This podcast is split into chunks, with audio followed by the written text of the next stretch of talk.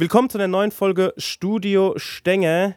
Ich habe ehrlich gesagt die Volume vergessen. Ich glaube, es müsste 14 oder so sein. Wenn nicht, seht es mir nach. Ich habe heute zwei Gäste bei Studio Stenge.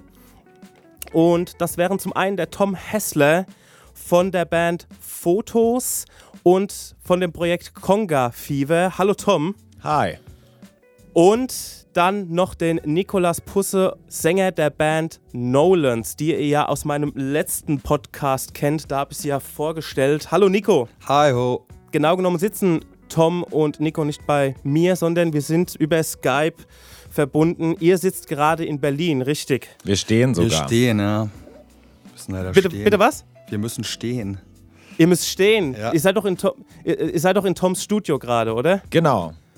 Ist es so eine Philosophie von dir? Die Musiker dürfen sich nicht wohlfühlen. Sie müssen einfach stehen die ganze Zeit, um wirklich alles, dass du alles aus ihnen rausholen kannst. Nee, erfahrungsgemäß ist es so, dass wenn man steht, ähm, man erstens lauter und zweitens verständlicher und drittens äh, freier sprechen kann. Insofern stehen Okay. wir Okay, professionellerweise. weißt du was? Weißt du was? Ich mach's jetzt, ich mach's jetzt auch. Ich stelle mich jetzt auch einfach mal hin. Ich habe gemerkt, wenn ich mich hinstelle ne, oder wenn ich telefoniere und rumlaufe, kann ich irgendwie besser denken. Habt ihr das Gefühl auch? Ja, definitiv. Ich laufe immer sehr viel rum, wenn ich telefoniere. Ja, also manchmal sitze ich auch so da und tipp irgendwas oder mach viel, mach viel Kopfarbeit und überleg und tipp und überleg. Und dann stehe ich auf einmal auf, lauf einfach randommäßig irgendwo im Studio rum oder in, durch meine Wohnung und dann setze ich mich wieder hin und schreibe weiter. Und mein, mein Freund guckt mich dann immer so an und denkt sich, was war denn das jetzt schon wieder? Also das, ich kann das keinem erklären, warum. Ich habe so das Gefühl, dass ich dann irgendwelche Synapsen oder irgendwelche, keine Ahnung, irgendwas löst sich dann. Ich kann dir das erklären. Äh, das Ja, sieht okay. so aus. Es gibt ja zwei Gehirnhälften. Und Ja. ähm, wenn wir gehen, dann werden abwechselnd die eine und die andere aktiviert. Deswegen ist es tatsächlich förderlich für die Intelligenz, wenn man viel spazieren geht. Und wenn du ähm, beim Telefonieren ähm, zum Beispiel viel gehst, dann ist das einfach so, dass es dann äh, dein Gehirn, deine Gehirnaktivität erhöht. Und ähm, bei Gesprächen will man ja auch gerne irgendwie ähm, schnell und auf Zack sein und ähm, dementsprechend macht man das intuitiv. Weil ich verstehe es halt nie, wie Leute so chillaxed in ihrem Sessel sitzen und dann so, äh, so, so telefonieren können. Und dann auch meistens so Gespräche führen, wo es dann auch vielleicht, ich sage jetzt mal, vielleicht so, so ein Manager oder so, wo es dann um was geht. Und dann sitzen die ganz entspannt da, also, also äußerlich jedenfalls entspannt. Ähm, und, und telefonieren. Also das könnte ich niemals. Ich glaube, für so ein Gespräch müsste ich wirklich joggen gehen dann. Ich bin einfach. total überrascht, dass du auf meine krassen Facts hier überhaupt nicht eingehst. Du müsstest doch eigentlich sofort fragen, woher weißt du das? Und abgefahrene Info, voll hier Ja, also- wissenschaftlich reingegrätscht in dein Interview. Aber zu, Ja, zu dem ja, Sitzen ich- und Telefonieren, der Nico ist übrigens so ein Kandidat, wenn man den anruft, dann ist der meistens total relaxed und liegt. Insofern, Ja, er ist einer wirklich? von diesen Typen. Ja, ich stehe auch manchmal auf. äh, Das kommt immer so auf den Zustand an. Ja, aber wenn ich dich, immer wenn ich dich anrufe, dann klingst du ungefähr so, ja, hi. hi. Sehr entspannt. Ja, du hast halt ein richtiges. Gespür dafür, mich dann anzurufen, wenn ich vielleicht schon gerade mal zwei Bier getrunken habe oder so und es Wochenende ist oder so. Ähm, ja- also weil ich jetzt nicht auf deine, äh, auf, der, auf dieses wissenschaftliches Ding eingegangen bin, du bist doch schon seit du 14 bist Mucke oder so. Du, hast du eigentlich jemals was anderes gemacht, außer Mucke machen? Hast du einen Beruf erlernt, Tom?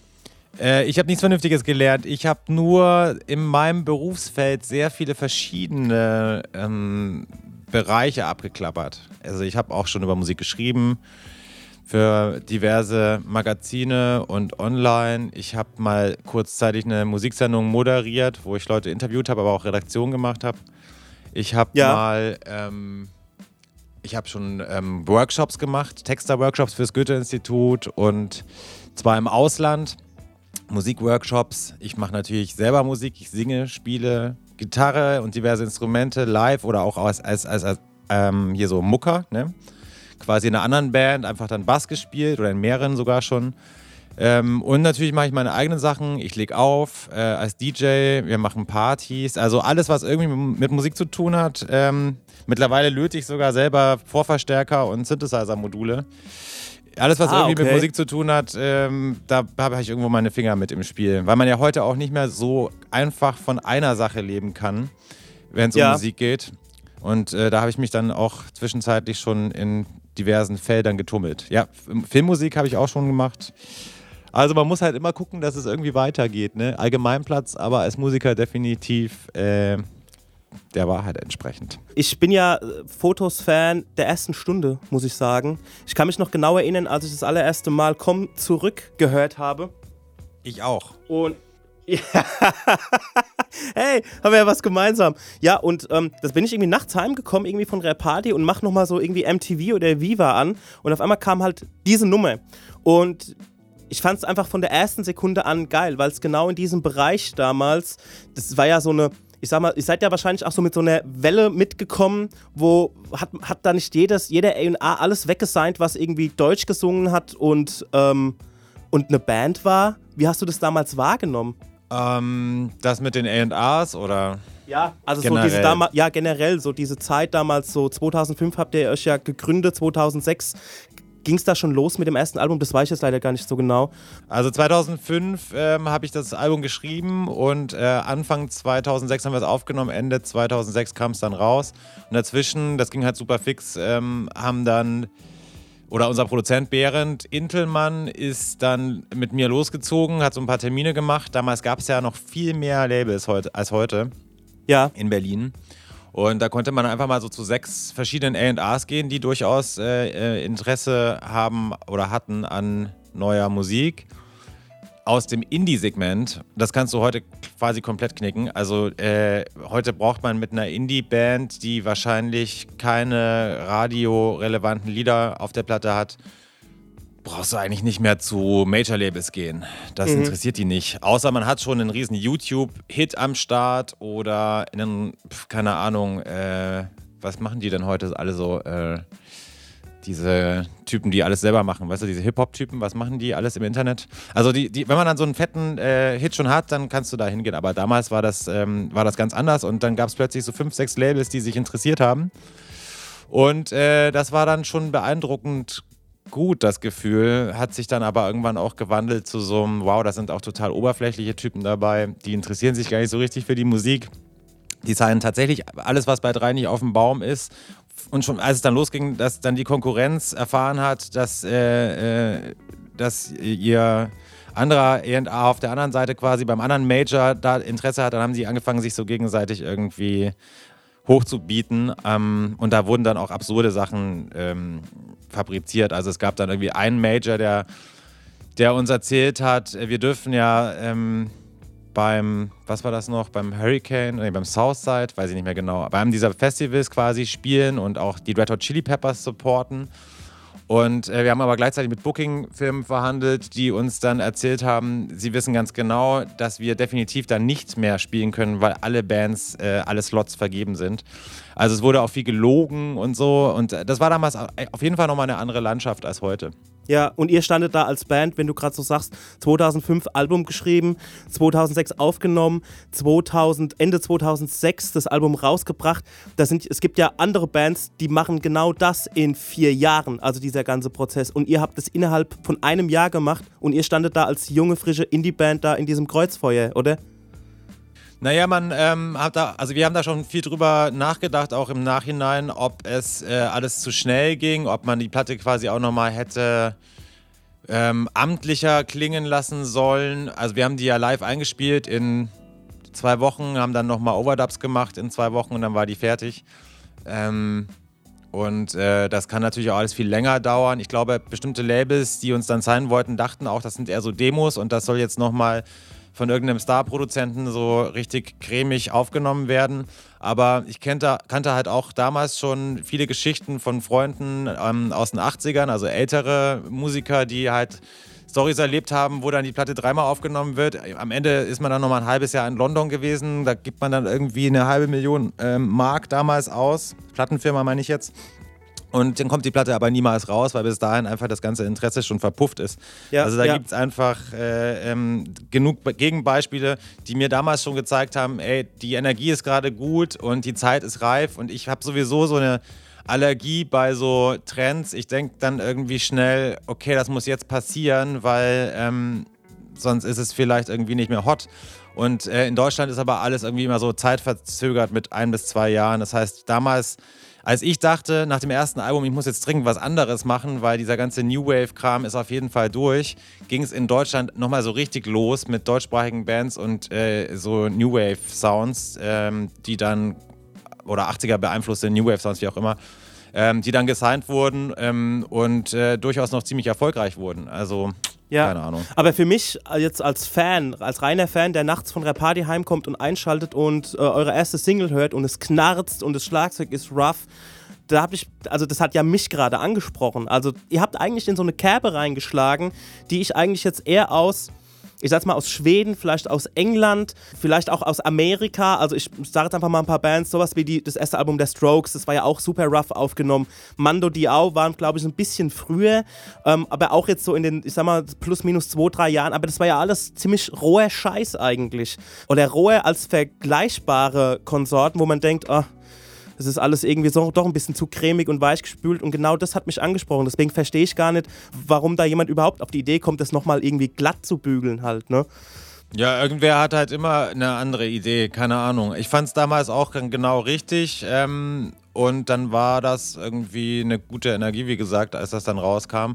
Aber dann ein Jahr später, ähm, nachdem wir auch mit Phoenix auf Tour waren, war ich dann so total geflasht und habe diese ganzen französischen Elektrosachen, die damals so abgefeiert wurden, gehört und wollte dann unbedingt irgendwie so einen Einfluss bei uns mit reinholen. Das war so ein bisschen heiß über Kopf auch und dann ist plötzlich die zweite Platte ganz anders geworden.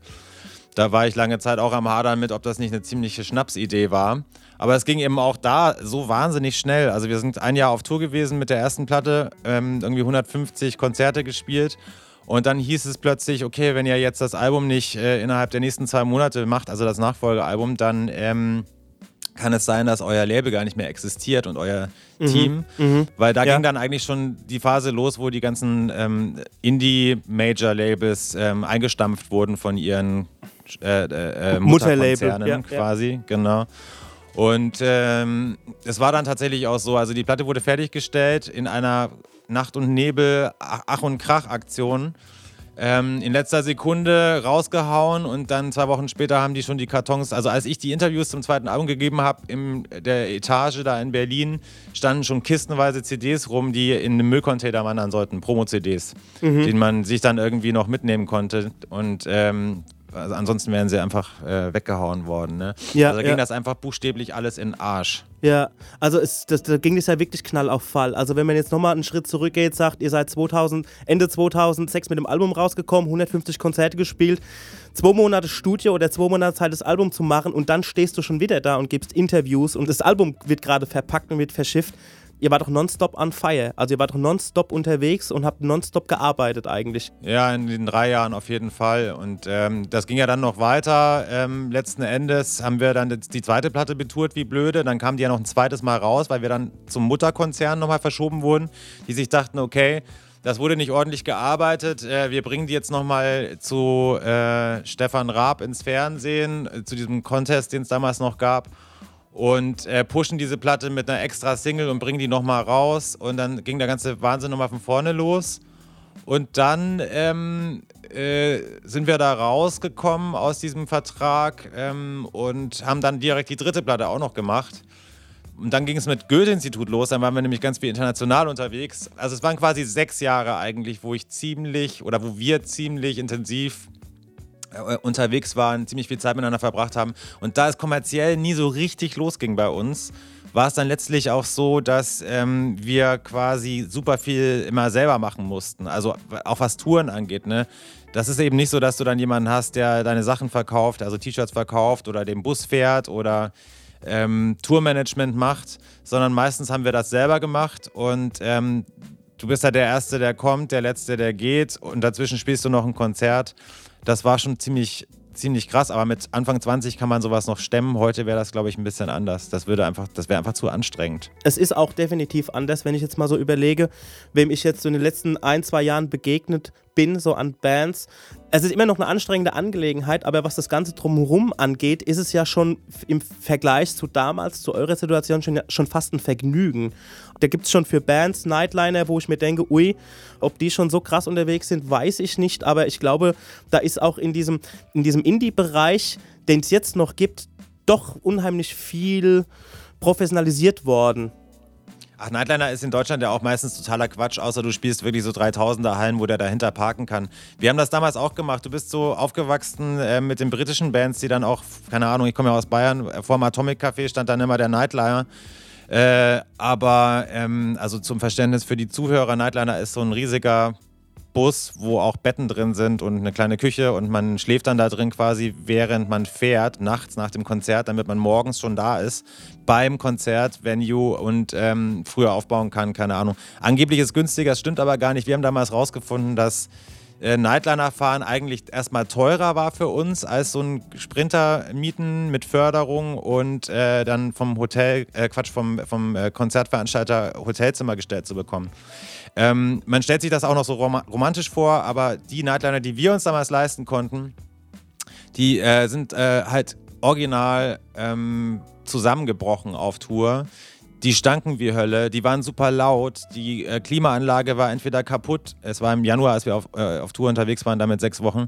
Wir haben insgesamt, glaube ich, drei Busse ähm, verschlissen. Ähm, und äh, ja, ich weiß nur, einmal sind wir in Österreich bei einem Off-Day ähm, losgefahren, nachts. Und ich wach irgendwann mal auf von einem Höllenlärm und stehe auf einer österreichischen Autobahn, ähm, wo auch die Seitenstreifen sehr schmal sind. Das war ein Doppeldeckerbus, weil die hatten keinen anderen mehr, als die Tour losging. Ja.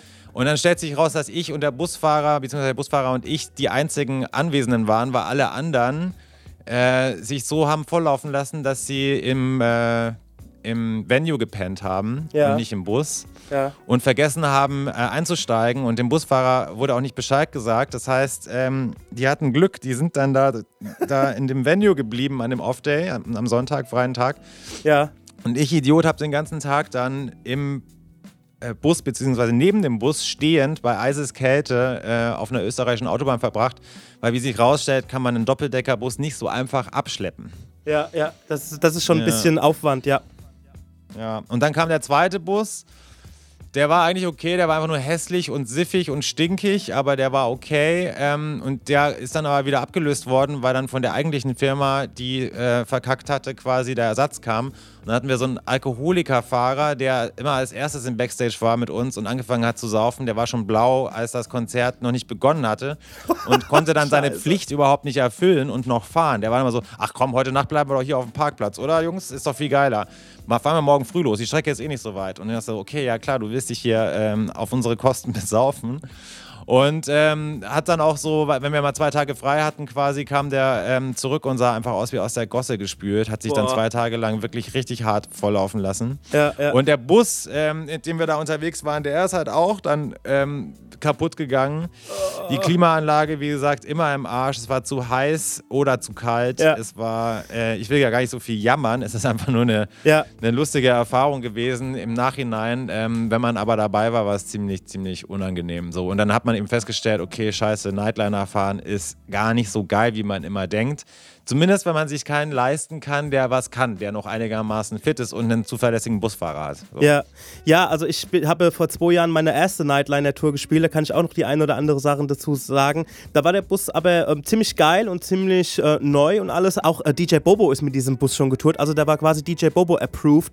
Ich glaube, es gibt, äh, in, in Deutschland gibt es auch nur so zwei, drei Firmen, die das, glaube ich, machen, aber da will ich mich jetzt nicht so weit übers, äh, aus dem Fenster lehnen.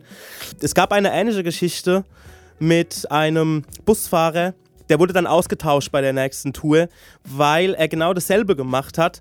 Und also, um das jetzt nochmal aus der Nightliner-Unternehmersicht zu sehen, die meisten dieser Unternehmen werden, also die Fahrer, die da, die da angestellt sind, sind meistens wirklich alles nur Familienmitglieder. Oder es ist die Schwägerin, die Frau, die einheiratet und so. Die ganzen Busfahrer, die da mitfahren, oder viele, ich will nicht alle über einen, einen Kamm stellen, die denken halt, ja geil, Rock'n'Roll, ich bin mit einer, mit einer Band unterwegs, also ähm, ähm, kann ich da genauso feiern. Aber nee, Pustekuchen, die müssen da arbeiten und das verpeilen halt einfach viele. Noch eine Sache zu dem Nightliner selbst. Ich glaube, der Hintergrund ist auch der, du musst dir überlegen, wie, was kannst du nochmal, hast du ungefähr eine Ahnung, wie viel, was eine Travel Party ihr hattet ungefähr? Also wie viele Reisende? Also ihr wart schon mal, ähm, ihr, ihr wart schon mal vier an, an, an der Band, wahrscheinlich noch ein Mercher, ein Soundmann, ähm, noch einen Lichtmann noch dabei. Hatten wir damals alles noch gar nicht. Wir hatten damals nur einen Tonmann dabei. Unser Booker war noch dabei, der hat so ein bisschen Tourmanagement gemacht bei der Nightliner-Tour, aber das hieß eigentlich nur, dass er der war so ein bisschen ähm, wilder unterwegs. Also er hat dann eigentlich eher mal die äh, Tour ausgenutzt, um Frauen kennenzulernen, sag ich mal. das heißt, äh, in vielen Fällen, als er hätte seine Aufgaben erfüllen sollen, war er gar nicht mehr anwesend. So sind wir einmal mit einer anderen Band, Timid Tiger, in, ähm, auf Europatour gewesen, auf einer kleinen. Und in Paris in einem Club äh, gewesen, mitten in der Stadt, äh, gegenüber vom Louvre der damals, also ein Jahr zuvor waren wir da ähm, nach der Phoenix-Tour und da war es mega hip, Indie-Hype in Paris, ging total ab. Äh, Club war sensationell äh, besucht, ich glaube, der hieß Paris, Paris.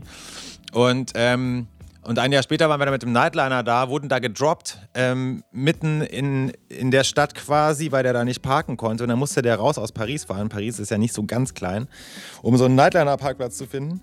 Und dann sind wir ähm, aber leider nicht bis vier da geblieben, wie erwartet wurde, und haben da gefeiert, wie blöde nach dem Konzert. Der Club war nämlich mittlerweile nicht mehr en vogue. Und dann standen wir mit zwei Bands und einem Riesenturm von Equipment um 12 Uhr nachts ähm, vor dem Louvre und es hat angefangen zu regnen und der Bus konnte nicht kommen, weil er seine Ruhezeit einhalten musste und der Tourmanager war nicht da, der hat nämlich eine Frau kennengelernt und ist mit der irgendwo abgezogen, hatte sein oh. Handy aus, wir wussten nicht, wo er ist. Ich bin dann irgendwie alleine mit dem Taxi, nee, ich glaube zu zweit sind wir dann losgefahren mit dem Taxi und haben verschiedene Wohnungen abgeklappert, um rauszufinden, könnte er bei dieser Frau sein oder man hat gehört, er wäre bei jener Frau.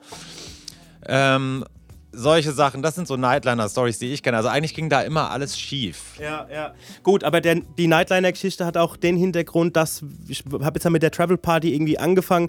In unserem Fall waren wir mit zwei, teilweise auch drei Bands unterwegs und jetzt muss man schon mal überlegen, dass diese Bands, da sind wir ja mit 20, irgendwas zwischen 20 und 25 Leuten unterwegs und da müsste man ja in jeder Stadt irgendwie A, Hotels buchen, also Zimmer buchen und B, wann ist der Curfew meistens so 12, 1, 1 Uhr so, also der Care aus sozusagen, wann du die Venue räumen musst. Das ist nämlich auch so eine trügerische Romantik, dass jeder denkt, okay, ähm, also jeder, der da als Zuschauer ist, denkt, geil, die Band ist jetzt im Backstage und lässt sich volllaufen, macht noch voll Party. Nee, die, die Band sitzt im Backstage oder beziehungsweise räumt Backstage leer und geht jetzt quasi.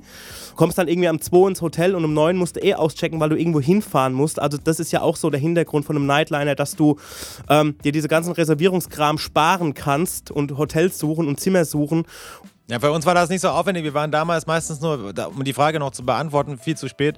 Wir waren eher so zu sechst am Anfang. Ja, ja. Und zu sechst oder zu siebt vielleicht. Und es war umso absurder mit diesem Doppeldecker, den sie uns damals gegeben haben. Wenn da 18 Betten sind und du zu sechs bist, das ist irgendwie totaler Quatsch. Ähm, und letzten Endes haben wir dann auch rausgefunden, dass äh, es nicht nur viel ähm, günstiger für uns ist, äh, hier mit dem Sprinter zu fahren und in Hotels zu pennen, sondern eben auch viel geselliger, weil man dann tagsüber tatsächlich auch Zeit miteinander verbringt und ähm, quatscht und vielleicht auch mal ein schönes Restaurant anfährt. Wenn die Routings nicht so crazy sind, ähm, dass man, also die Anfahrten nicht so, so verdammt lang sind, dass man diesen, diese Nachtfahrt braucht, sondern wenn man einfach 300 Kilometer hat, dann fährst du das kommst trotzdem früh genug an und hast vielleicht noch irgendwie, wie gesagt, was Schönes gegessen und gut geschlafen und nicht äh, die ganze Nacht irgendwie wackelnd in irgendeinem Bus gelegen und ähm, musst dann irgendwie so auf der Autobahnraststätte ähm, irgendwelchen Schrott futtern.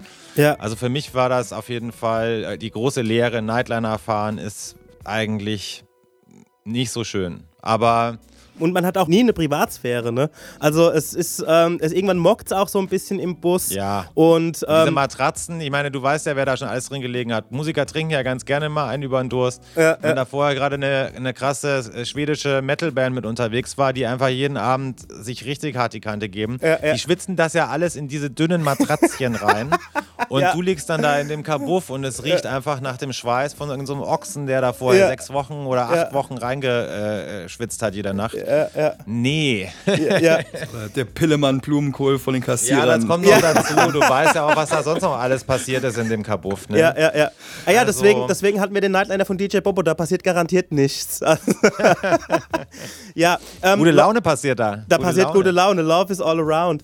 Wir kommen mal zu der ersten Musikpause und ich habe mir vorgenommen für meine ähm, so für meine Songauswahl so ein bisschen so die musikalische Entwicklung von Fotos so ein bisschen zu beleuchten. Ich nehme gleich zwei, ich bin so dreist, und zwar von der ersten Platte von eurem Debütalbum würde ich Komm zurücknehmen und es reißt uns auseinander. Was habt ihr euch denn für Songs überlegt? Ähm, also ich starte vielleicht mal mit einem. Soll ich auch gleich alle sagen oder was? Wie, Ach, mach, hast du nur das den, vorgestellt? mach nur den ersten. Ich mache nur den ersten, der passt, glaube ich, ganz gut dazu, weil der so ein bisschen ähm, beleuchtet, wie ich auf die Idee kam, so eine Musik damals zu machen. Also so eine New Wave beeinflusste Musik Anfang der 2000er. Alle haben immer gedacht, Block Party und Strokes und so weiter haben uns so krass inspiriert, aber tatsächlich war das eher die Musik der 80er. Und ähm, ich hatte damals äh, in meiner Band davor einen Mitbewohner, mit dem ich zusammen ge gelebt habe und der auch in der Band gespielt hat. Und der hatte eine sehr gute Plattensammlung mit Indie-Platten aus den 80ern. Und der hat mir zum Beispiel Divo gezeigt. Ähm, und die haben mich sehr, sehr, sehr nachhaltig ähm, beeindruckt, muss ich sagen. Und ich finde auch immer noch, dass Mark Mothersbaugh mit seinen Soundtracks, die er heute macht, einer der interessantesten Produzenten und, und Klangkünstler ist. Deswegen Divo mit Whip It. Alrighty, righty. Ähm, Nico, wie schaut's mit dir? Äh, okay, ähm, ich hatte drei Wünsche zur Auswahl. Zwei stehen auf jeden Fall fest. Der dritte, da bin ich mir noch unschlüssig. Äh, aber da die anderen zwei jetzt wirklich gar nicht ähm, zu eurer Auswahl passen, äh, entscheide ich mich jetzt als Nummer drei für Fiddler mit By Myself. Weil das auch ein bisschen rockiger ist. Die anderen beiden Wünsche von mir nicht so in die Richtung gehen. Alright, dann gibt's jetzt mal ein bisschen Mucke aufs Ohr und wir hören uns gleich wieder.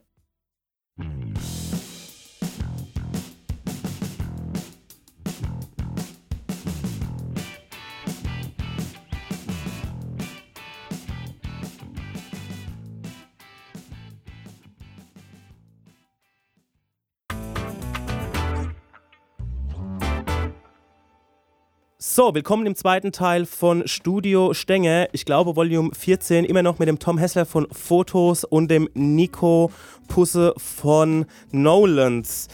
Wir haben ja eben schon im ersten Teil ein bisschen drüber gequatscht, so, so euren Anfang, also eure Anfänge, Fotos mit dem Debütalbum und nach dem Goldrausch. Und da hast du gesagt, du warst damals sehr beeinflusst, du hattest so Phoenix-Einflüsse, auf jeden Fall viel französische Musik, was damals so on war. Was du vorhin so als Feststellung gesagt hast, Tom, so oder als Frage in den Raum geworfen hast, ob das so eine gute Idee war, diesen, diesen Sound in die neue Fotosplatte mitzunehmen, da sage ich dir, das war die beste Idee, die ihr die ihr hattet oder die ihr haben konntet, weil genau diese Einflüsse, ich, also ich bin ein großer Phoenix-Fan. Ich will jetzt nicht sagen, dass ihr Phoenix irgendwie kopiert habt oder so, aber ihr habt auf jeden Fall diese, diese französischen Einflüsse mit reingebracht. Also ich fand das auf jeden Fall sau geil und es war für mich dann auch so eine Weiterentwicklung.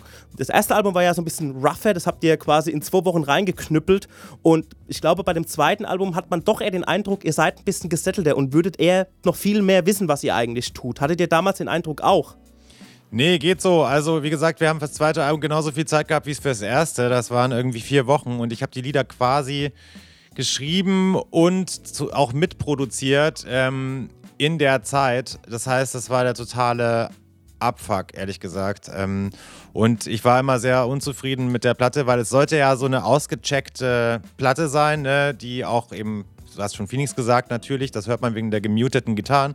Aber es war auch so ähm, Prince und ähm, also damals gab es ja noch die Band Nerd von Pharrell, die auch so eine Live-RB-Geschichte gemacht haben, funky Geschichte gemacht haben, die ich cool fand. Chorus-Gitarren, die mäßig aufnehmen und so.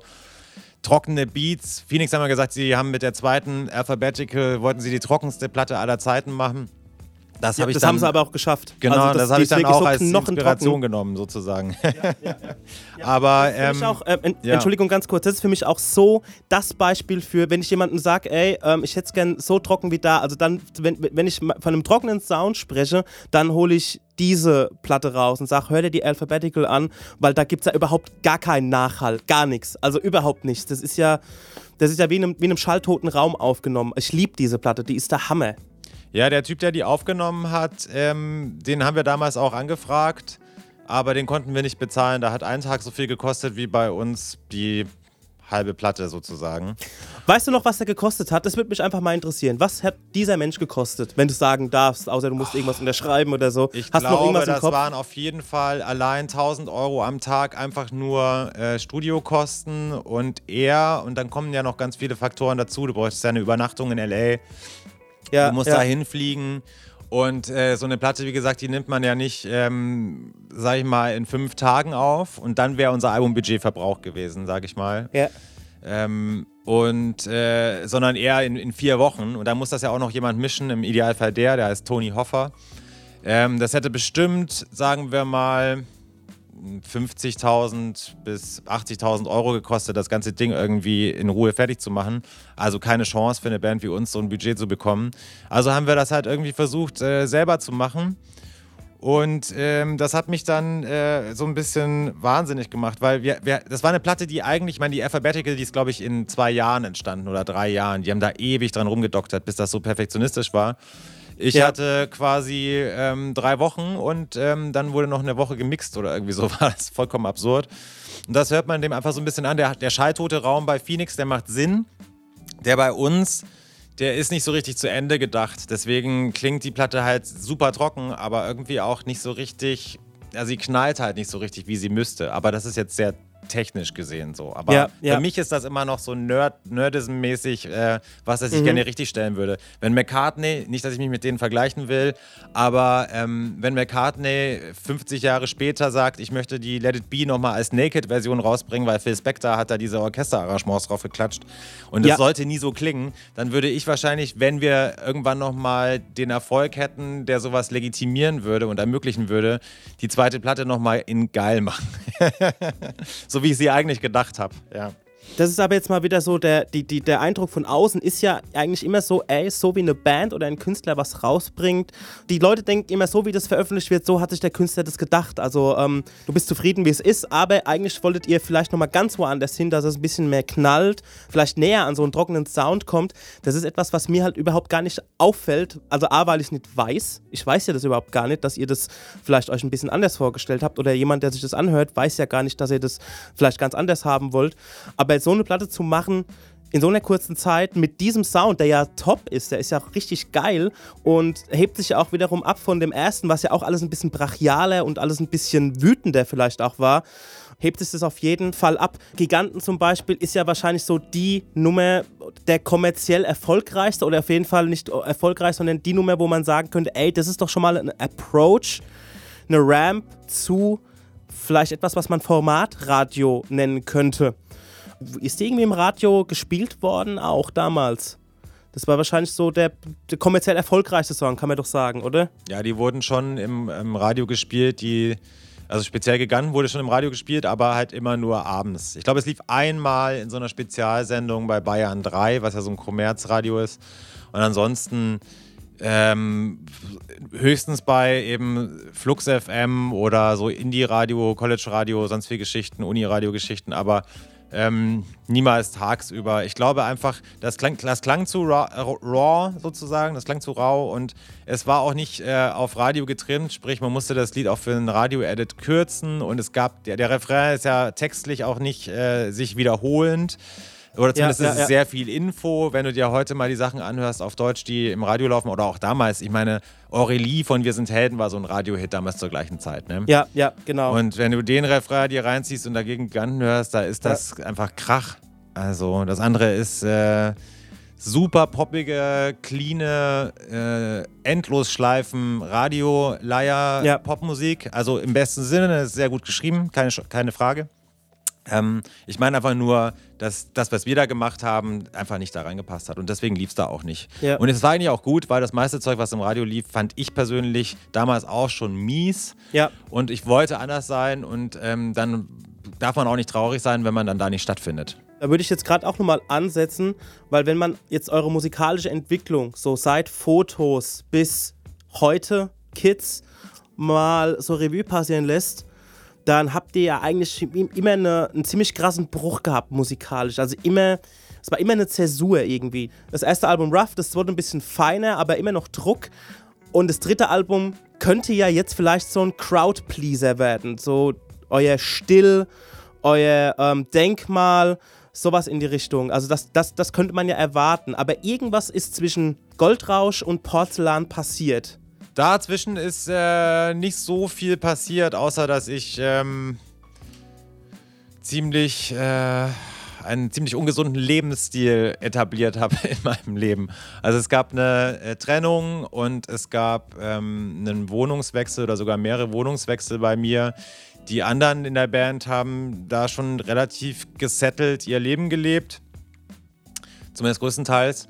Und ich habe dann so eine Art, weiß ich nicht, ähm, naja, also ich würde sagen, eine, eine ziemlich unglückliche und auch voller Selbstsuche, äh, von Selbstsuche geprägte Zeit äh, durchlebt und habe da auch ziemlich viel ähm, ja, ausprobiert, sage ich mal. Und ähm, das hört man auf dem Album dann. Das ist quasi wie so eine Art, ähm, weiß ich nicht, das ist mein Edward Munk, der Schrei als Album. Ja, ja, ja. ja, so klingt es ja auch. Ne? Ja, ja, genau. Ähm, ja. Aber wie, wie war das dann? Wie, ähm, ihr habt, euch, habt, ihr, habt ihr euch zu Porzellan oder für Porzellan schon vom Major getrennt? War das, das, das war eigentlich auch so ein bisschen, wo ich rauf, worauf ich hinaus wollte. Weil, Ja. weil ich habe so das Gefühl, ihr habt mit Porzellan einfach alles eingerissen, was davor war. Ja, das war auch der Plan. Also dieses, äh, wie vorhin schon beschriebene, das Goldrausch-Album war ja so ein, äh, sollte ja so ein feingeistiges Ding sein, quasi das trockenste Album, das wir ähm, machen konnten. Und ähm, Porzellan war quasi das halligste Album, das wir hätten machen können. Es war quasi der Dark Side. Ähm, und irgendwie ähm, war das der Plan, das alles einzureißen. Ja, ich war so, ich war sehr wütend, ähm, dass das alles nicht so funktioniert hat, wie ich mir das vorgestellt habe damals. Ja. ne, Anfang 20, du gründest eine Band, das ist ja so der Traum, man zieht in die Großstadt. Ja. Ähm, gründet eine Band, nimmt eine Platte auf, alle wollen es signen. Es war mal kurz irgendwie so das heiße Ding. Und ähm, plötzlich wird das Label eingestampft. Ähm, man hat Konzerte ohne Ende gespielt, ähm, ist ein paar Jahre älter geworden und es hat sich aber nicht so viel getan mit der Band. Und ähm, das war dann quasi so mein Statement zu dieser Unzufriedenheit, sage ich mal. Ich meine, ihr wart wahrscheinlich auch dadurch, dass es, dass das Label dann in den Arsch ging, war ihr dann auch ein Major dann los? Oder habt ihr dann gesagt, ey, nee, wir wollen diesen Zirkus nicht? Gab es vielleicht auch einen Moment, wo ein Major zu euch gesagt hat, ey, schick, gib, gib, mir mal, gib mir mal eine Aurelie oder ein Denkmal oder sowas und dann bekommen wir den Stadionrock schon irgendwie hin? Gab es da solche Momente und du hast gesagt, nee, auf das habe ich keinen Bock? Nee, ich war ja einfach nur froh, als das endlich vorbei war mit dem Major. Es gab dann noch äh, den A&R des äh, Major-Labels, der bei Porzellan im Studio aufgetaucht ist. Und es war schon so klar, dass wir, ähm, dass wir dem einfach nur Angst einjagen werden mit der Platte. Ja, ja. Ich meine so, okay, der hat dann, und dann hat er, aber, hat er aber einfach nur abgewunken und gelacht und meinte so, ja, okay, viel Erfolg auf äh, eurem weiteren künstlerischen Weg, so, aber ohne uns. Und das war's. Ja. Und dann haben wir das selber gemacht und das war eigentlich auch äh, total gut so. Ja, Porzellan ist, ist für mich, also mal von abgesehen, dass Porzellan, der Titelsong, hat mir zum zweiten Mal die Schuhe ausgezogen, was Fotos angeht, weil ich kannte ja bisher alles, also ich sag mal so die, die etwas nahbaren Sachen, also die ihr auf Fotos gemacht habt, die ihr auf ähm, Goldrausch gemacht habt, das war ja alles klar definierte Musik. Ich meine, Porzellan ist deswegen nicht ähm, undefinierte, aber es ist schon es ist schon ein Statement, die Platte. Ihr habt Brücken eingerissen und was ich an Porzellan, einem Titelsong so liebe, er geht nur zwei Minuten. Die Hook besteht einfach nur aus Abschlägen. Da habe ich mir gedacht, ey, diese Band hat so Eier, sowas zu machen. Ihr habt ja noch eine DVD noch rausgebracht. Dann wahrscheinlich auch Ja, alles. in- vollkommen absurd. Ja, Hat ja, total Hat absurd. überhaupt keinen interessiert. Aber wir haben gesagt, wir machen eine Live-DVD. Ja, eine Live- Warum nicht? Ja, genau, und äh, Ja, für, für die Leute, uns. die es nicht kennen, ähm, die Live-DVD besteht quasi aus, ähm, aus den Fotos, also es ist keine, ein, kein Live-Konzert auf, keine Live-Konzert-Aufzeichnung, sondern ihr steht da in einem Theater, glaube ich, und habt, ähm, habt irgendwie ein Filmteam, ihr habt irgendwie ähm, wahrscheinlich auch durch, durch einen aus eurer Band, der damit was zu tun hat, ähm, habt ihr euch irgendwie ein Filmteam beigeschafft und die filmen euch, also war ihr das spielt. Beppos- Das war unser, unser Drummer Beppos Baby sozusagen, dieses Ding. Der wollte eine richtig schöne Live-DVD machen. Und ähm, wir haben aus der Not eine Tugend gemacht, hätten wir ein Konzert gespielt, das man filmt. Ich glaube, wir haben es sogar probiert auf der Tour davor, in den kleineren Venues, wo wir gespielt haben, Gebäude 9 und so weiter äh, in Köln und ähm, das, das Material sah einfach so aus, wie es halt aussieht, wenn man in einem 300er Laden spielt. Das war Ja, einfach nichts, was man hätte veröffentlichen wollen. Ja. Dementsprechend haben wir uns dann nochmal diese künstlerische Variante davon überlegt, weil ähm, schlicht und ergreifend nicht genug Leute zu einem Fotoskonzert gekommen wären, damit das so richtig geil aussieht. Ja, so ja. wie bei den Toten Hosen Ja, oder so, wenn ja. die sowas machen. Ja, dann ja. ist da so Westfalenhalle Ja, oder ja. Stadion am besten. Und bei uns ist halt so, ah ja, es ist ein 300er Laden und es sind 150 Leute da. Es sieht nicht so richtig glamourös aus. Ja, also ja.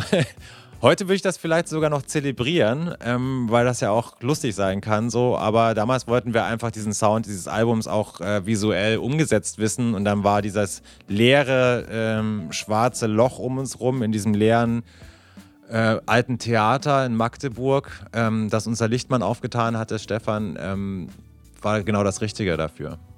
Also die ganze Porzellanplatte, das ganze Konzept drumherum war auch kommerzieller Selbstmord mit Ansage auch irgendwo. Auf jeden Fall. Ja, das, ja, war, ja. das war ein teures Hobby auch. Ja, also und, aber dafür habt ihr wirklich für mich persönlich meine Lieblingsplatte abgeworfen. Ich habe mich auch noch mal jetzt noch im Nachhinein ein paar Rätsels durchgelesen und bevor ich es überhaupt durchgelesen habe, habe ich gedacht, ey geil, es gibt, ne, es gibt uh, The Jesus and the Mary Chain gibt es auch auf Deutsch, habe ich mir so gedacht. ihr habt viel Hall, viel Verzerrung drin. Ähm, die Platte ist so, hat eine Weite, aber sie ist halt auch unheimlich schwer, also schwermütig. Ich glaube, das widerspiegelt genauso dein damaliges Gefühl halt auch, ne? Wie du alles so siehst, wie du es erlebt hast, dein ungesunder Lebenswandel und ähm, das alles nicht so funktioniert hat, wie es funktionieren sollte eigentlich. Wobei auch der ähm, Einfluss von Olaf, ähm, Olaf Opal, der die Platte produziert hat und da ein, ähm, ein Freund wurde von mir und auch von der Band, nicht zu äh, äh, vernachlässigen ist, weil als wir die erste Nummer mit ihm aufgenommen haben, noch als Nachzügler-Ding für das zweite Album, ähm, hat er Demos gehört ähm, und hat quasi eigentlich alles so ein bisschen ähm, abgewatscht, aber es gab eben eine Demo von diesem Song Angst, der dann auch auf der Porzellan gelandet ist. Und da meinte er so, oh, geil, hier, äh, Feedbacks, Jesus Mary Chain, My Bloody Valentine, finde ich super, verfolgt doch mal diesen Weg.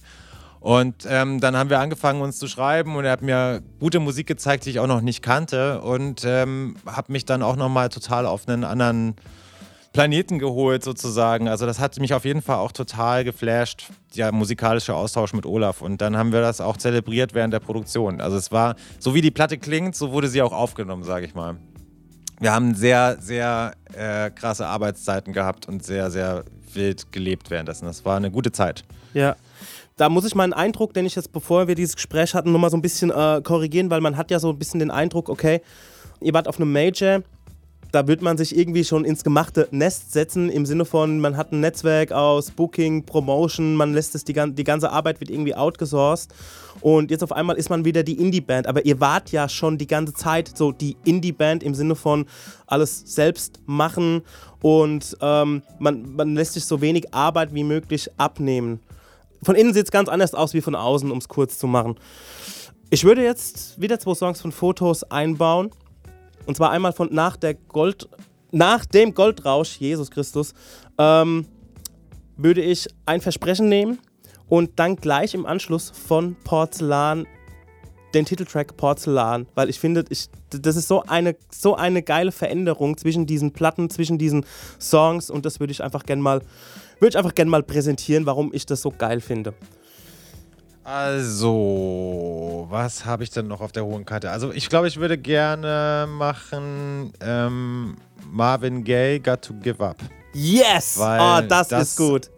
Ja, Ja. das auf jeden Fall so ein äh, Song war, der uns auch bei den ähm, Goldrausch, in der Goldrauschzeit geflasht hat. Ja, ja. Ja. Da wurden. Und ähm, ja, heute ja immer noch interessant, weil er ähm, abgekupfert wurde von Pharrell und Robin Thicke, wo sie dann letzten Endes diese Klage verloren haben, obwohl sie kein wirkliches konkretes Element geklaut haben, Ja. außer vielleicht die Cowbell, aber der Vibe. Und das ist, war quasi das erste Mal, dass so ein Urteil gesprochen wurde, dass nur der Vibe geklaut wurde und keine Melodie oder Text oder sowas. Und Ja. trotzdem haben sie die Klage verloren und mussten die ganzen Erlöse an die Marvin Gaye-Erben bezahlen. Irgendwie lustige Geschichte. ja, ja. Äh, Robin Thicke war auch am Arsch dann. Äh. ja, ähm, das finde ich, finde ich persönlich ein bisschen affig. Also, ähm, Ich auch. also ich fand Definitiv. Ich hab's, also mir ist, mir ist es erst, ich bin, ich bin erst drauf gekommen, als dieses, diese Story aufkam. Aber ich finde es trotzdem affig. Also da hätte ich vielleicht zehn andere Songs, wo ich eher so mal mit dem Finger drauf deuten würde, als die Nummer.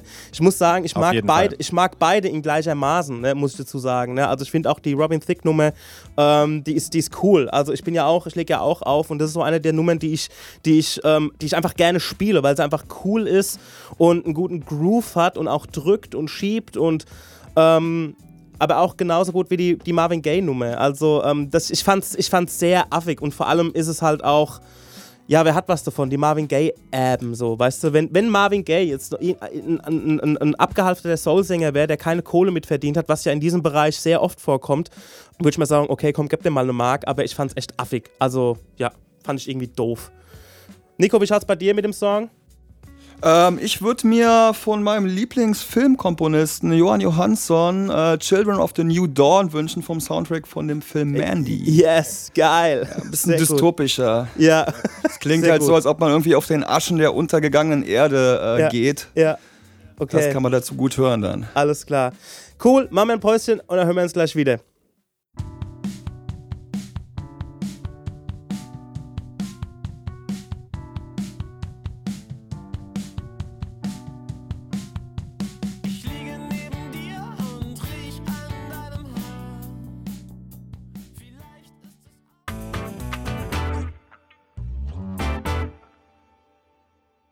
Okay, willkommen zum, was ist das jetzt? Der dritte Teil, Studio Stenger, Volume irgendwas, ich glaube 14.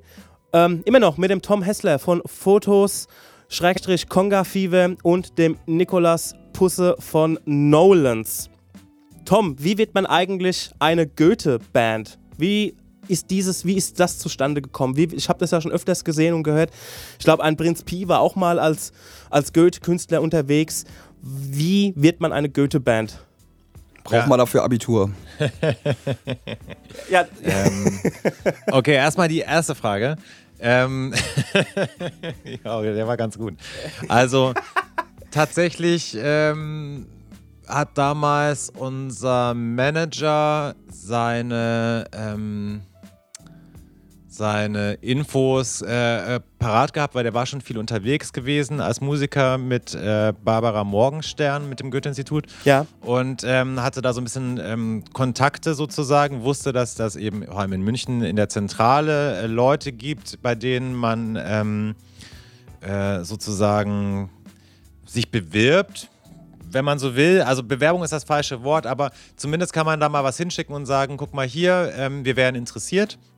Und tatsächlich sind dann ähm, zwei sehr freundliche Damen äh, beim München-Konzert gewesen und haben sich das angeguckt und meinen so, ah, interessant, ihr seid ja irgendwie eine, äh, eine sympathische junge Band. Äh, das könnte man tatsächlich mal überlegen, ob das nicht mit irgendwelchen Workshops oder ähm, jungen Deutschstudenten äh, des Goethe-Instituts ähm, vereinbar ist sozusagen. Und ähm, tatsächlich sind wir dann relativ bald nach Usbekistan, Tadschikistan ähm, und beinahe auch Turkmenistan gereist äh, und haben dort angefangen mit unserer langen oder längeren ähm, Partnerarbeit mit dem Goethe-Institut.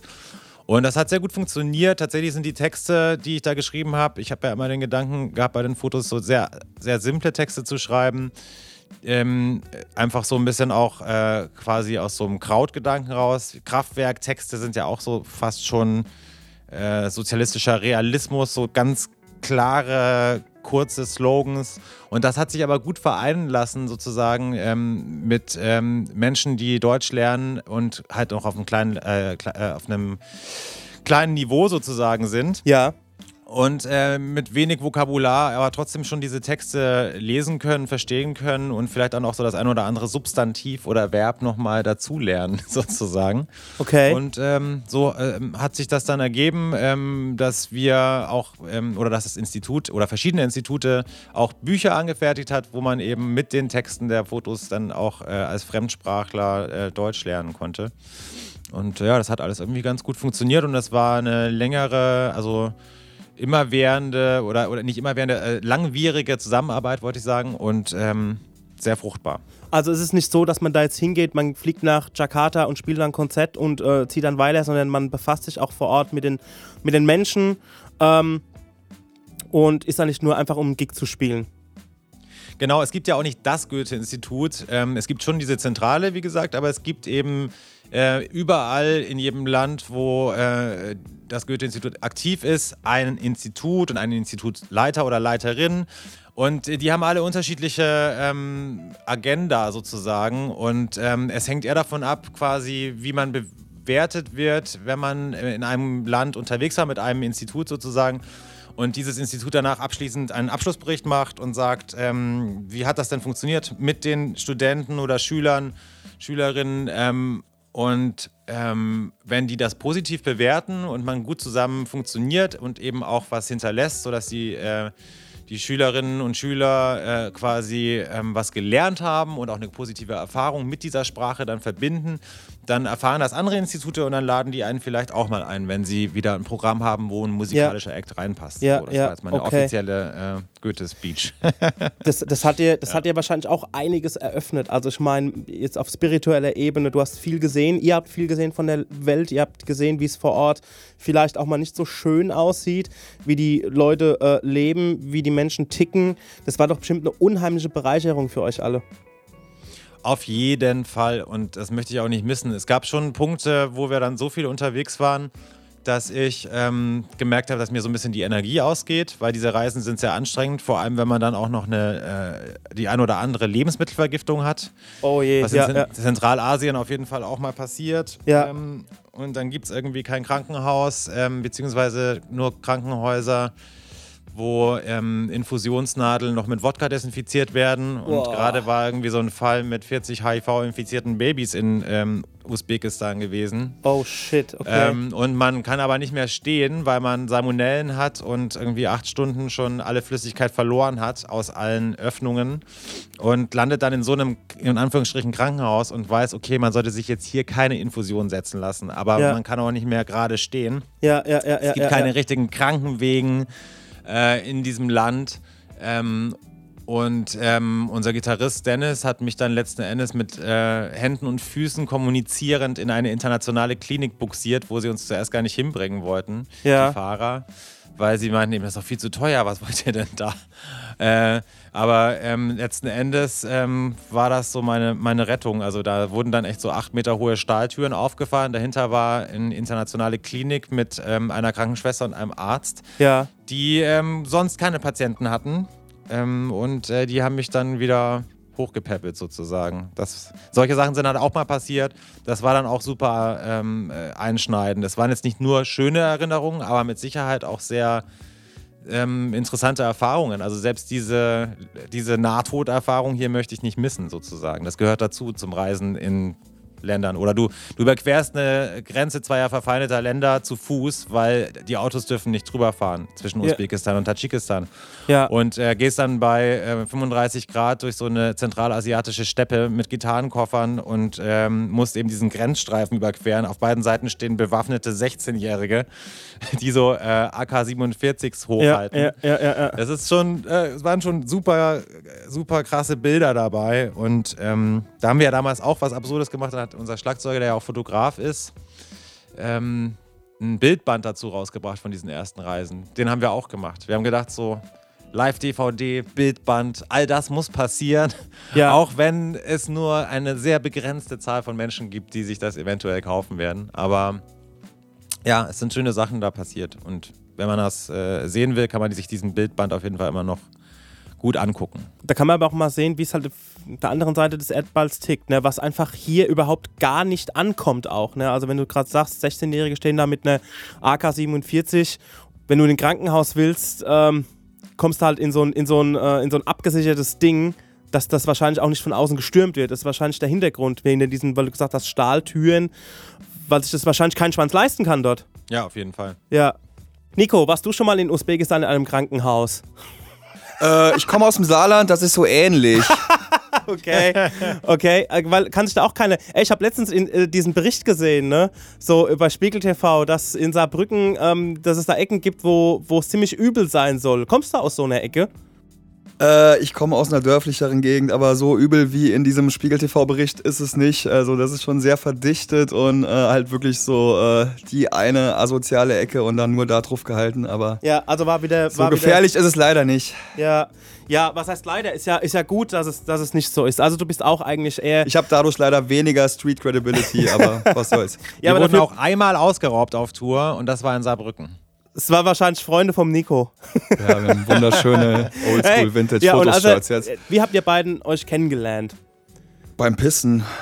Tatsächlich, äh, genau, an, an, an zwei verschiedenen Pissoirs nebeneinander stehend. Okay. Hat Nico verkündet, er, er könne nicht pinkeln, wenn da einer neben ihm steht und äh, so sind wir ins Ich hätte in die. Mitte müssen halt. Äh, also rechts war ein Kumpel von mir, links war halt diese ominöse Gestalt. Ja. Und äh, ich bin reingekommen, habe gesagt, das kann doch nicht sein. Äh, wie soll ich denn jetzt hier, wenn ihr da beide steht? Und äh, ja. Ja. dann hat Tom gesagt, er kann dann auch nicht. Und da wir dann alle nicht konnten, konnten wir dann doch irgendwie. Und so haben wir zueinander gefunden.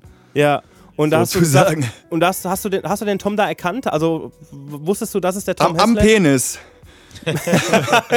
So, ah, du bist ja der Tom Hessler und hast ihm, klar, hast ihm mit deiner nicht gewaschenen Hand quasi gleich eine Demo-CD zugesteckt. Ja, kann man sich so in etwa vorstellen. Ja, ja. Nee, äh, ja, ich war schon so ein bisschen angetüdelt, ähm, äh, hab an dem Abend auch schon ein paar andere Musiker kennengelernt und war dann in so einem Modus, dass ich einfach jeden gefragt habe, äh, ob er auch in der Band spielt, weil ähm, da, wo wir uns kennengelernt haben, das war halt ein Konzert von der Band Botschaft äh, mit Sharping zusammen. Äh, ja, es war dann so nach dem Motto, und in welcher Band spielst du so? Ja, Fotos. Bitte was? Fotos? Ja, ich bin der Sänger von Fotos. Boah, krass, da habe ich dein Facebook-Freund sein und äh, ja, dann kam eins zum anderen. Äh, dann habe ich irgendwann im Verlauf des Abends erzählt, dass ich eine Band habe. Er hat gesagt, schick mal Sachen zu. Ich so, ja, ja, klar, gerne. Und am nächsten Tag fragte er dann nach den Sachen und äh, ich dachte, scheiße, müssen wir erstmal Sachen aufnehmen. Und ja, dann haben wir innerhalb von so zwei, drei Wochen äh, Demos aufgenommen, Tom rübergeschickt und der fand's okay und dann haben wir zusammengearbeitet. Also du hattest so wahrscheinlich auch die Erwartungshaltung, okay, da kommt wahrscheinlich nie wieder was zurück. Genau. Ähm, Tom hat gedacht, was Tom hat gedacht, was ist das für ein Spinner und ähm, die Demo ist dann gleich in einen Papierkorb gewandelt. Aber es ist umso besser, wenn es dann doch so gefruchtet, so gefruchtet hat und ihr dann bei ihm die äh, EP aufgenommen habt. Du arbeitest im Filmpalast. Ja, also sollen wir den Namen sagen? Ich weiß nicht. Äh, Ja, keine Ahnung. Du, du bist derjenige, der deinen Job verliert. Ich arbeite in einem Ey, großen, renommierten Kino in Berlin. Im Zoopalast arbeitest du, Digga. Ja, okay. Ey, also, also ey, ich, ey, ich, bin da, ich bin da nicht so mit Werbung machen für irgendwas. Also, ich, okay, ich mach mal Werbung. Ich, Ja, ich, ich habe gerade Penis gesagt. Ich weiß jetzt nicht, ob. Äh, ey, Digga, was los? Nee, auf gar keinen Fall. okay, okay Ähm, nee, da bin ich, da bin ich, äh, bin ich wirklich ganz äh, mega easy peasy. Im Zoopalast hast du auch bestimmt die ein oder andere Premiere mal am Start und äh, da begegnet man doch bestimmt dem einen oder anderen, dem einen oder anderen Star mal. Hast du da mal irgendwie schon jemanden begegnet, wie er irgendwie äh, besoffen war oder sowas? Na gut, wenn jetzt irgendjemand äh, sich schlecht verhalten hätte, dann wäre ich natürlich so professionell, würde das nicht sagen. Ähm. Also wir haben oft äh, jemanden zu Gast, der ist ein äh, großer deutscher Comedian, den finde ich jetzt nicht ganz so toll, aber ich bin total professionell, sag jetzt dazu nichts. Aber man trifft auf jeden Fall auch äh, inspirierende Leute. So, äh, Ingo Appelt. Auch, auch, aber der ist ganz nett, muss ich äh, leider gestehen. Wieso leider? Nee, der ist wirklich ganz nett. Nee, also ich hab Kristall? schon, bin schon bin schon mit Tarantino im Gespräch gewesen, kurzzeitig, Steven Spielberg. Also man trifft schon richtig krasse Leute teilweise. Wie, wie ticken die so? Wie ist, wie ist denn Tarantino so? Aber ich meine, da, da wird man wahrscheinlich nicht die tiefgehendsten Gespräche haben, kann ich mir vorstellen, Nee, weil der, natürlich nicht. so jemand wird so, die, die, so irgendwie tausend Menschen am Tag treffen. Ähm, ja, wie, wie, sind die, wie sind die Boys so? Ja, also die Haupterfahrung, die man macht, ist, dass die Leute, die äh, weniger erfolgreich und prominent sind, ich sag jetzt mal beispielsweise irgendwelche deutschen Reality äh, TV-Stars oder Soap-Stars, dass die viel mehr Allüren haben als die ganz großen äh, A-Leute aus Hollywood. Also die kommen wirklich, die sind total abgewichst. Die kommen zu dir, yo, hey, how's it going? Nice to meet you. Und auf der anderen Seite gibt es dann wirklich so C-Promis, äh, die gucken dich mit dem Arsch nicht an. Wie bist du eigentlich so zur Mucke gekommen? Was war denn für dich so eigentlich die, der, der, der Punkt zu sagen, okay, ich, ähm, ich wir gründen eine Band? Also ich würde dann einfach mal so ganz weit ausholen und so ein bisschen äh, zu meiner Sozialisierung kommen. Ja, Ähm, ja. Ich komme halt aus einem kleinen Dorf im Saarland, Hüttersdorf äh, genannt.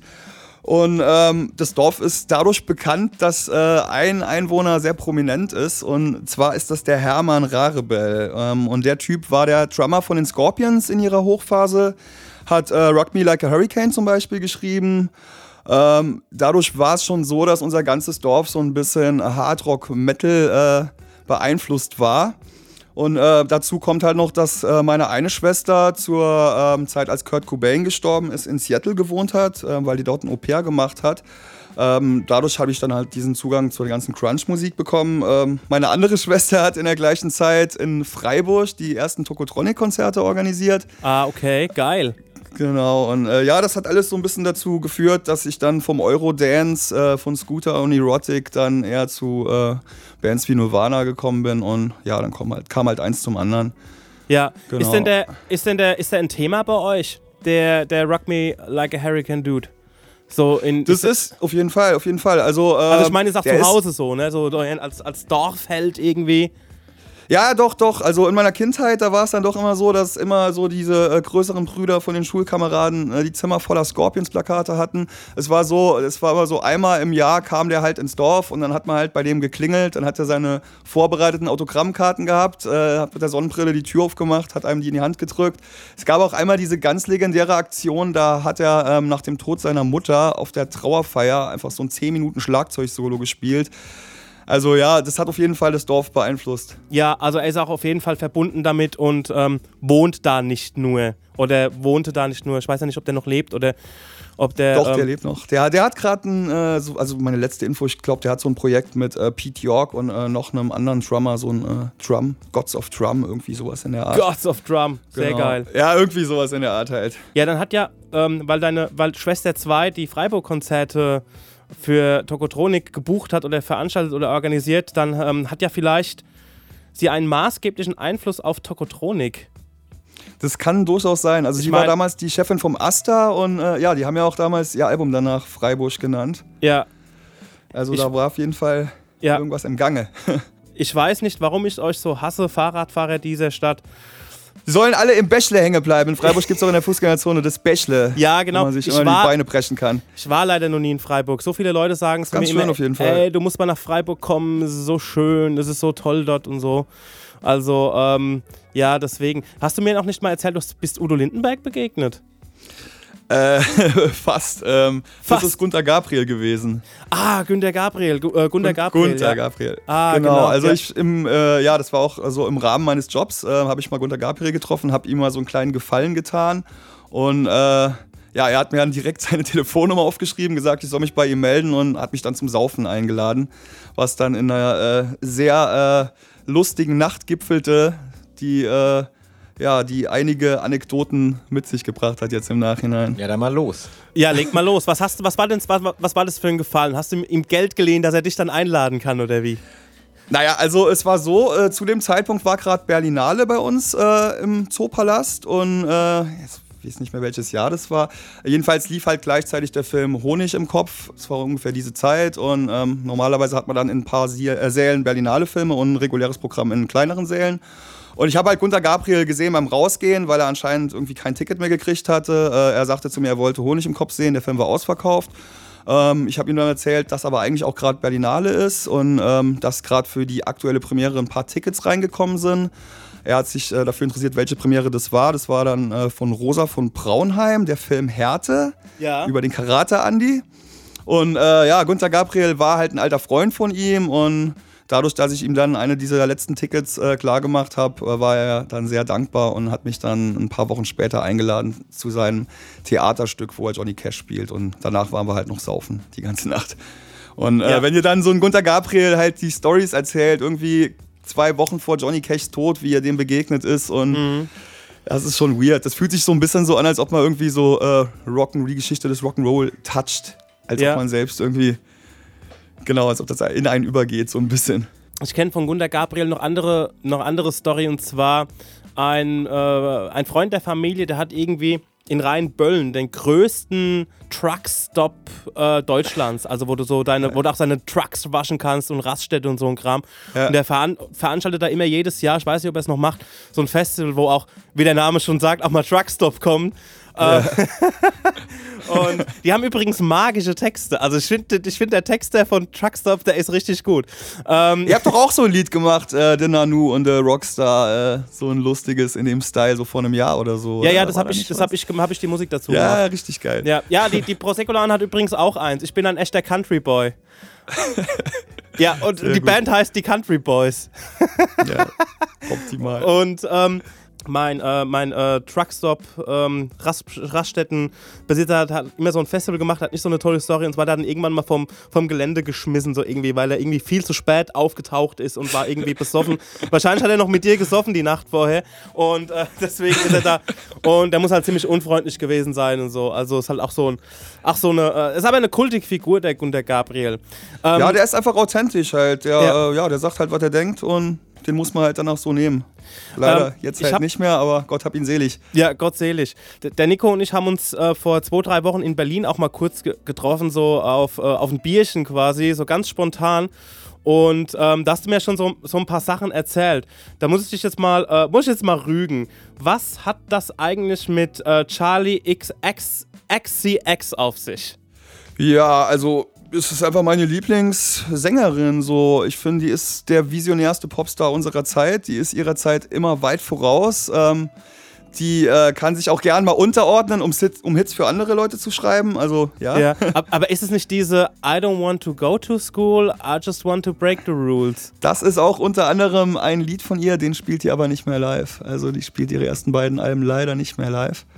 Ja, was heißt ja. leider? Aber der Song ist, das ist doch, das ist doch, das ist doch so, das ist doch so Autoscooter-Techno. Oder so Autoscooter, äh, so Kirmes. Auf den ersten Blick, auf den ersten Blick. Hör, dir, hör dich da mal tiefer rein. Also da ist schon mehr Seele drin, als, als man äh, denken würde, wenn man ja, also so ein paar dieser Singles so beim ersten Mal hört. Ja, ich finde die Nummer extrem schwierig. Also ich finde deswegen. Wart mal, ab, wart mal ab, was ich mir gleich wünsche hier. Und okay. dann äh, siehst du das vielleicht anders. Weil das Ding bei Charlie XCX ist halt dass sie äh, oberflächlich sehr kaugummihaft ist, aber äh, unter der Oberfläche sich total kaputte, verzerrte, zerfledderte Beats zum Teil befinden als Basis dafür. Und da muss man sich so ein bisschen reinhören, aber das ist schon geil. Und auch sehr zu empfehlen ist äh, bei Netflix diese aktuelle Serie Arm with the Nasty Cherry, wo sie ähm, eine Band zusammenstellt äh, und begleitet. Also es ist sehr, sehr unterhaltsam. Okay, also muss ich mich da vielleicht noch ein bisschen reinfuchsen, weil also seitdem habe ich einfach nichts mehr, nichts, also ist sie für, für mich völlig vom Schirm äh, gedacht, okay, das, sie hat jetzt mal ihren Hit gehabt und, und tschüss, so nach dem Motto. Ähm, weil du ja bei dem Tom aufgenommen hast, würde ich gerne noch mal so kurz so vielleicht so Richtung Abschluss noch mal so ein bisschen so die produktionstechnische Seite angehen. Tom, wie lange hast du das Studio schon? Seit wann produzierst du? Seit wann nimmst du Bands auf?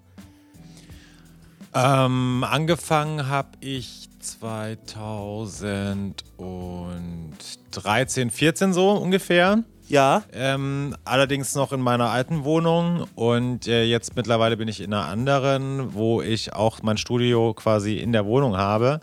Äh, das Einzige, was man hier nicht aufnehmen kann, sind Drums. Da gehen wir dann immer irgendwo anders hin. Da ja. miete ich mich dann quasi bei Freunden ein. Zum Beispiel bei Tobi Siebert ähm, der ein sehr äh, tolles Studio hat hier in Berlin. Und ähm, ja, ich ich bin eigentlich ganz zufrieden, das zu Hause zu haben. Ähm, aber was war die Frage? Scheiße. ja, nee, seit wann du also produzierst, hast du schon, hast du schon, hast, hast, du schon, hast du schon beantwortet. Also seit wann du produzierst. Wonach suchst du Bands aus? Oder ist es eigentlich, machst du das eigentlich gar nicht für oder mit anderen Bands, sondern ist es eher so dein eigenes, so dein, deine eigene Man Cave? Oder ist es schon so deine Ambition zu sagen, okay, ich möchte Bands produzieren, aufnehmen? Ich habe ja unsere... im Schokoladen am Pissoir auf die Band. Genau. Ja. ich stehe da immer Tag ein, Tag aus und ja. warte, bis einer pinkeln muss.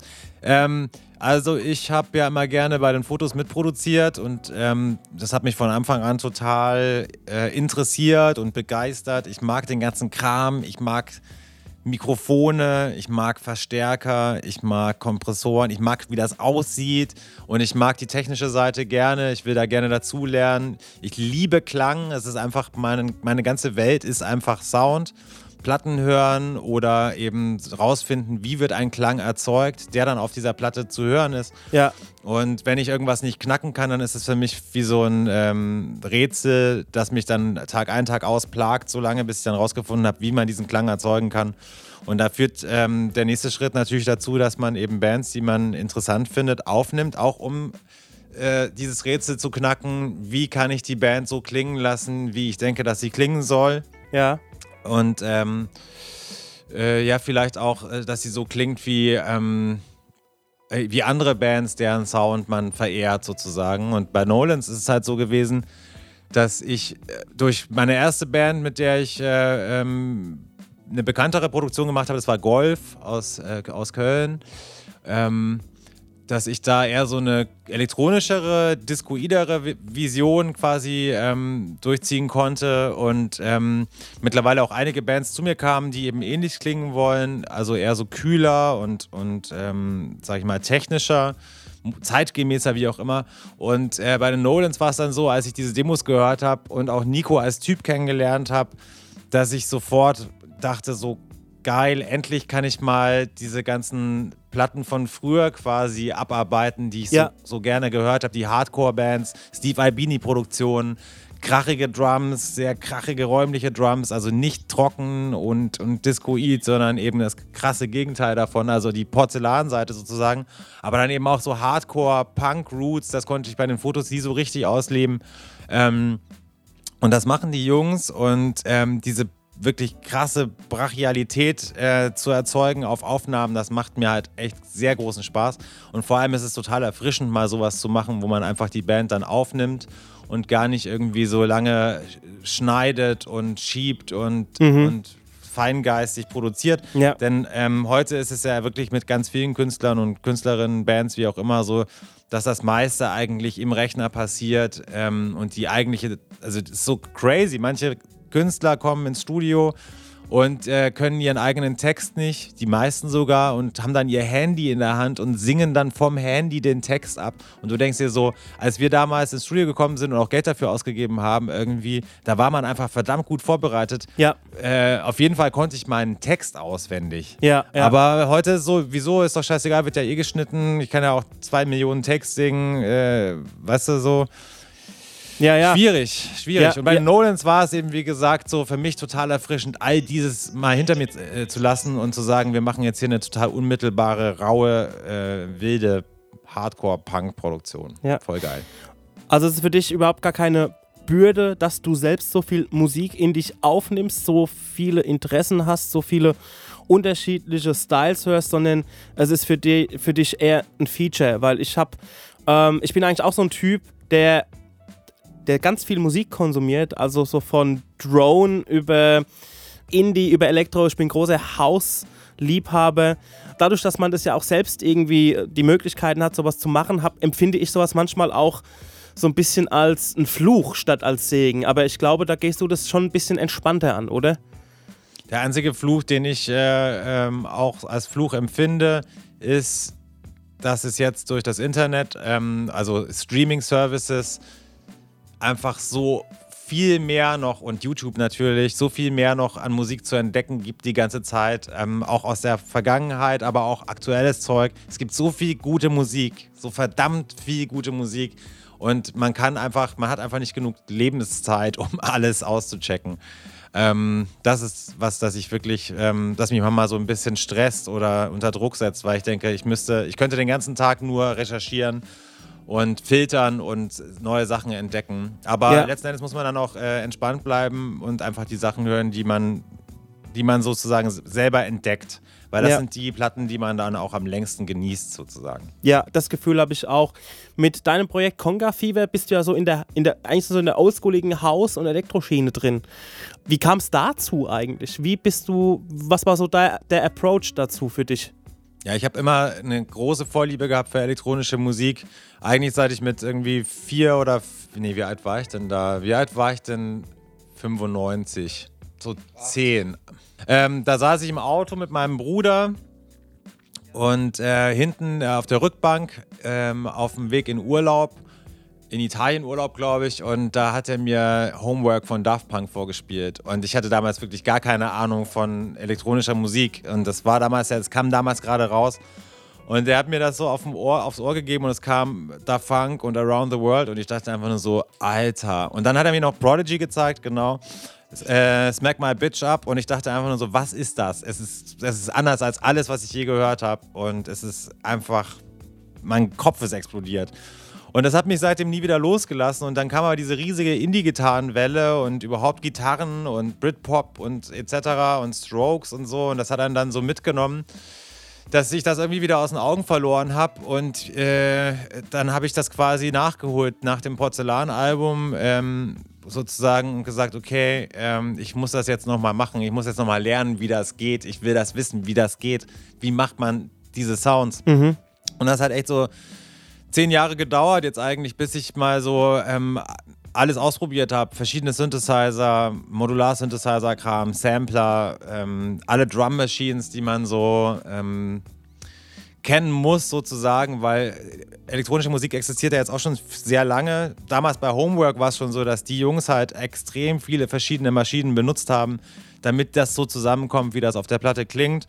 Heute ähm, ist die Musik nochmal, also elektronische Musik nochmal ähm, 20 Jahre älter und muss halt einfach extrem ausgefuchst sein, dass es nicht äh, langweilig ist. Du kannst ja nicht, heute nicht einfach nur eine 909 nehmen und damit einen Beat machen. Es wird wahrscheinlich keine Sau interessieren, außer, keine Ahnung, du bist FX Twin. Ja. Ähm, und insofern ähm, kostet das sehr viel Zeit, sich damit auseinanderzusetzen und die Sounds so zu kombinieren, dass es einen flasht, um Beats auszudenken, die die groovy sind und nicht einfach nur Boom Chuck ähm, oder Boom Chuck Sachen zu machen, die interessant sind, auch nicht einfach. Ja. Ähm, wie gesagt, das hat mich einfach gefesselt und dann waren mal eben sieben Jahre vorbei und plötzlich check ich so, wenn ich jetzt nicht bald wieder ein Fotosalbum mache, dann existiert die Band nicht mehr. Ähm, also man kann sehr viel Zeit ähm, äh, verlieren, wenn man in die Welt der elektronischen Musik eintaucht. Ja, auf jeden Fall. Sowohl was das Hören angeht, als auch was die Technik angeht. Ja, ja, natürlich. Ja. Ah, du hast da auch, hast du da viel mit in das neue Fotosalbum Kids mit reingenommen? Also ich würde sagen, ja. Ja, das ist natürlich äh, automatisch dann passiert, dass ich äh, keine Gitarre mehr angefasst habe und ähm, sehr viel Synthesizer-Kram gemacht habe und äh, das ist auf jeden Fall dann in das, in das Album eingeflossen, ja. Ja. Das wäre wieder so die nächste Zäsur, weil Kids ist ja wieder komplett auf der anderen Seite von Porzellan. Es sind viele Synthesizer drin, aber auch nicht nur. Also ist auch wieder eine sehr diverse Platte geworden. Und ihr habt die Tracks auch fast ineinander verwoben. Also wenn man jetzt die Platte laufen lässt und guckt jetzt nicht gerade, steht nicht nebendran und guckt auf die Rille oder auf die Tracknummer, da weiß man manchmal gar nicht, ob das immer noch der gleiche Track ist oder was Neues. Also ihr seid da viel experimenteller rangegangen als bei allem anderen, was ihr jetzt gemacht habt. Ja, das waren so äh, Wünsche von mir, die ich schon immer, immer gehegt habe, sozusagen. Ich fand immer Beck super, weil er so eklektisch ist, weil auf einem Album einfach, weiß ich nicht, zig Stücke sind, die aber ähm, sozusagen, wenn man es nicht wüsste, ähm, auch von verschiedenen Künstlern sein könnten oder Ween, solche Bands. Und das wollte ich einfach, oder auch Blur-Alben sind mitunter so, dass man einfach dieses super eklektische, diverse auslebt auf einem Album Ja. und nicht einfach einen Style hat, der man von vorne bis hinten durchzieht. Drei Singles, die sehr ähnlich klingen. Das Ja. wird ja auch immer so ein bisschen erwartet. Das, das verkauft sich besser, weil es besser einzuordnen ist. Aber ich fand das einfach mal wichtig, das auszuleben. Und ähm, gleichzeitig das mit dem Verweben der Tracks aus elektronischer oder auch so krautiger Sicht fand ich halt auch gut, dass es fast wie so ein Soundtrack durchläuft Ja. in einem. Ja. Eben nicht so ähm, einzelne Stücke, die so kompiliert werden, sondern wirklich so ein großes, ein, ein großes thematisches Stück Musik sozusagen, das aus ab und zu mal aufkeimenden Popsongs besteht. Ja, Ja, ähm, das, das war mir total wichtig. Und das letzte Lied heißt ja am Ende auf dem Album, ich weiß nicht, ich wusste damals nicht, ich weiß auch immer noch nicht, ist es das letzte Fotosalbum? Es kann gut sein. Irgendwie ist, ist auf jeden Fall alles gesagt. Ähm, ich habe super viel ausprobiert. Ich weiß jetzt nicht genau, was man zu dem Thema noch sagen könnte, ohne sich zu wiederholen. ja. Auch so von der Und- musikalischen Sicht aus. Und äh, jetzt habe ich ähm, also zumindest im Moment gerade was ganz anderes im Kopf. Es gibt ein neues Projekt, das heißt der Assistent. Mhm. Da äh, wird bald was erscheinen. Das ist nochmal ganz andere Musik, sehr elektronisch, aber auch mit deutschen Texten. Bisschen weird und ein bisschen erzählerischer. Und danach kann vielleicht nochmal der Versuch unternommen werden, mit den Fotos was zu machen. Die sind ja jetzt auch alle ähm, mit Elternpflichten beschäftigt. Ähm, da ist eine Pause irgendwie willkommen. Aber man muss echt aufpassen, dass nicht schon wieder sechs oder sieben Jahre vergehen. Mhm. Ähm, jetzt sind ja auch schon wieder drei bis vier vorbei. Ja, und ähm, wenn ich jetzt mit den Nolans dann noch zwei Alben aufnehme, dann äh, weiß ich auch nicht, äh, dann ist die Zeit auch schon wieder um sozusagen. Ja, ja. Ihr habt euch ja doch so ein bisschen so von so einer Songstruktur auch gelöst. Also, ich kann dir leider nicht sagen, welcher Song es ist. Da singst du, glaube ich, nur ein, zwei Zeilen einfach. Also, ihr habt euch von diesem, ihr habt euch teilweise von diesem Strophe, Bridge, Refrain, Strophe, Bridge, Refrain auch gelöst und Sachen einfach mal sein lassen. Also, sein im Sinne von, das bleibt jetzt so stehen. Und auch wenn ich nur zwei Textzeilen drin habe, dann sind es zwei Textzeilen. Und okay, damit ist es auch getan. Und das finde ich halt auch geil, dass ihr auch da wieder so eine Zäsur habt und mit was Neuem, das Frischem rauskommt, auch wenn es leider der erschreckend große Teil der Menschheit einfach nicht hören wird. Und das finde ich einfach total scheiße. Also das finde ich echt scheiße. Et, et is wie et is. Et it wie es ist, es kütt wie es kütt. Ja, Leute, ähm, ich will zum Ende kommen und damit auch zu unserem unsere letzten, äh, unserem letzten Songkarussell, die letzte Songkarussellfahrt. Und da würde ich von dem aktuellen, von dem letzten Album, aktuellen Album von Fotos den Song Niemand würde ich gerne reinhauen, weil ich glaube, das ist so die Nummer, die mich so an, wie ich es jetzt nenne, so Radiohead-deske Strukturen irgendwie hat und wo ich sage, ey, es ist einfach geil, dass wenn man jetzt auch mal so zurücksieht von Fotos über Goldrausch, Porzellan, Niemand und das ist immer noch die gleiche Band und das finde ich einfach geil, deswegen würde ich Niemand einfach nur mit reinhauen, so in den, in den bunten Strauß Fotos-Melodien. Ja, super. Und ähm, dann wünsche ich mir Tüte Chips leer, weil das ist mein Lieblingslied von der äh, Nolan CP, die wir aufgenommen haben. Und ähm, ich hoffe auch, dass noch mehr Songs in dem Style kommen, weil es ist so richtig Ja, abgefuckte, Die, ja, die krachige Rockmusik. finde ich auch sehr mit, gut. Äh, mit einem sehr guten Text über Saarbrücken. Ja, Hüttersdorf. Ja, okay. Ja. Also im Detail. Ja, ähm, ganz Tüte Chips leer. Ja, genau. Noch, noch, mal, noch mal einen kurzen Einwurf. Ähm, ihr habt wirklich neben, neben, neben Deichkind aufgenommen oder war Deichkind quasi gerade im Studio nebenan, wahrscheinlich bei den Genau. Drums, oder? Wir haben uns die Küche geteilt quasi. Ja, wir haben die Drums im Studio aufgenommen Ja. und ähm, ja, wir waren auf der gleichen Etage wie Deichkind. War Ja. Ziemlich lustig. Die Atzen waren, glaube ich, auch da. Keine Ja. Ahnung. Krass. Ja, das hat ihr, habt ihr auf heiligem Boden aufgenommen quasi. Sozusagen. Ne? Naja, gut, Mark Forster hat da auch schon aufgenommen. Also so heilig ist der Boden, glaube ich, nicht mehr. Aber Oh, hat ihn besudelt. genau. ich glaube, der heißt sogar. Unheiliger? Boden. Ja. Hast du das nicht erzählt, dass er Mark Forster heißt, weil das Studio in der Forsterstraße ist? Äh, das wurde mir zumindest so weitergegeben, ja. Ich weiß gar nicht, ob man das sagen darf. Ist das geheim? Keine Ahnung. Ach, Quark. Aber, ähm, aber da, hat, da gibt's doch, aber warum das dann, wie, wie heißt er denn dann wirklich? Also Foster ist jetzt auch nicht so der glamouröseste Name. Also. Weiß ich nicht. Ich weiß wirklich nicht. Ähm, kann man bestimmt googeln. Ich, ich war schon mal in den Hansa-Studios. Das war wirklich heiliger Boden. Und zwar auch im Meistersaal. Das ist wirklich. Also hätte ich schwören können, ich höre Heroes durch die Wände. Ja, ist auch ein geiles Studio, ne? Aber auch nicht ganz günstig. Ja, Sag ich mal. ja, ja. Sind wir wieder bei den 1000 Euro. Äh, das ist nicht 1000 Euro Produzent, sondern 1000 Euro am Tag im kleinen Ja. Studio. Ähm, Nico, was würdest du noch in den Top schmeißen? Ähm, ich würde mal daraus zitieren: ähm, Hear me coming through the radio, watch me go zoom, zoom, zoom, try to catch me, but you're too slow, weil sie immer ihrer Zeit voraus ist von Charlie XCX. Vroom, vroom. Okay. Ich werde das einfach so dulden und. Ey, und dann sage ich. Äh, Verseucht dir die Playlist. ja, nee, ähm, die, die, die, die heilige Playlist ist jetzt unheilig geworden. Nee, Quatsch. Ähm, ich, ich, äh, ich bin ja auch open-minded und deswegen hau mir das einfach noch mit drauf. Leute, es hat jetzt alles, äh, es war ein sehr, sehr schöner, sehr, sehr langer Talk. Das freut mich sehr, dass wir so viel zu erzählen hatten und vor allem ähm, du, Tom, so viel zu erzählen hattest. Es hat mich sehr gefreut. Ich wünsche, das hätten wir irgendwie persönlich machen können. Das ist immer noch eine andere Nummer als über Skype. So, äh, mein Arm wird auch schwach, weil ich musste die ganze Zeit, ich habe das mit dem Anschluss nicht hingekriegt irgendwie und ich habe die ganze Zeit das Telefon halten müssen, während ich hier in ins, ins Mikrofon talke. Vielen Dank, dass ihr euch die Zeit genommen habt. Und ähm, Ja. Dann ähm, würde ich sagen, macht's gut, ihr lieben Leute da draußen, die zuhört und kauft und hört vor allem alles von Fotos. Und Nolans. Und Nolans. Ach so, und ähm, kleiner Hinweis, äh, wer uns live sehen möchte, wir spielen am 15.01. im Badehaus Berlin äh, Support von der wundervollen Band Rebecca Lou aus Dänemark. Also kommt mal alle vorbei, bitte. Alle ich bin vorbeikommen. dann da auch. Ja, und könnt ihr auch den Tom, könnt ihr, könnt ihr mit dem Tom mal pissen gehen. Vielleicht nimmt er euch das nächste Mal auf. Alles klar, ihr genau. lieben Leute, dann macht's gut. Tschüss. Ciao. Thank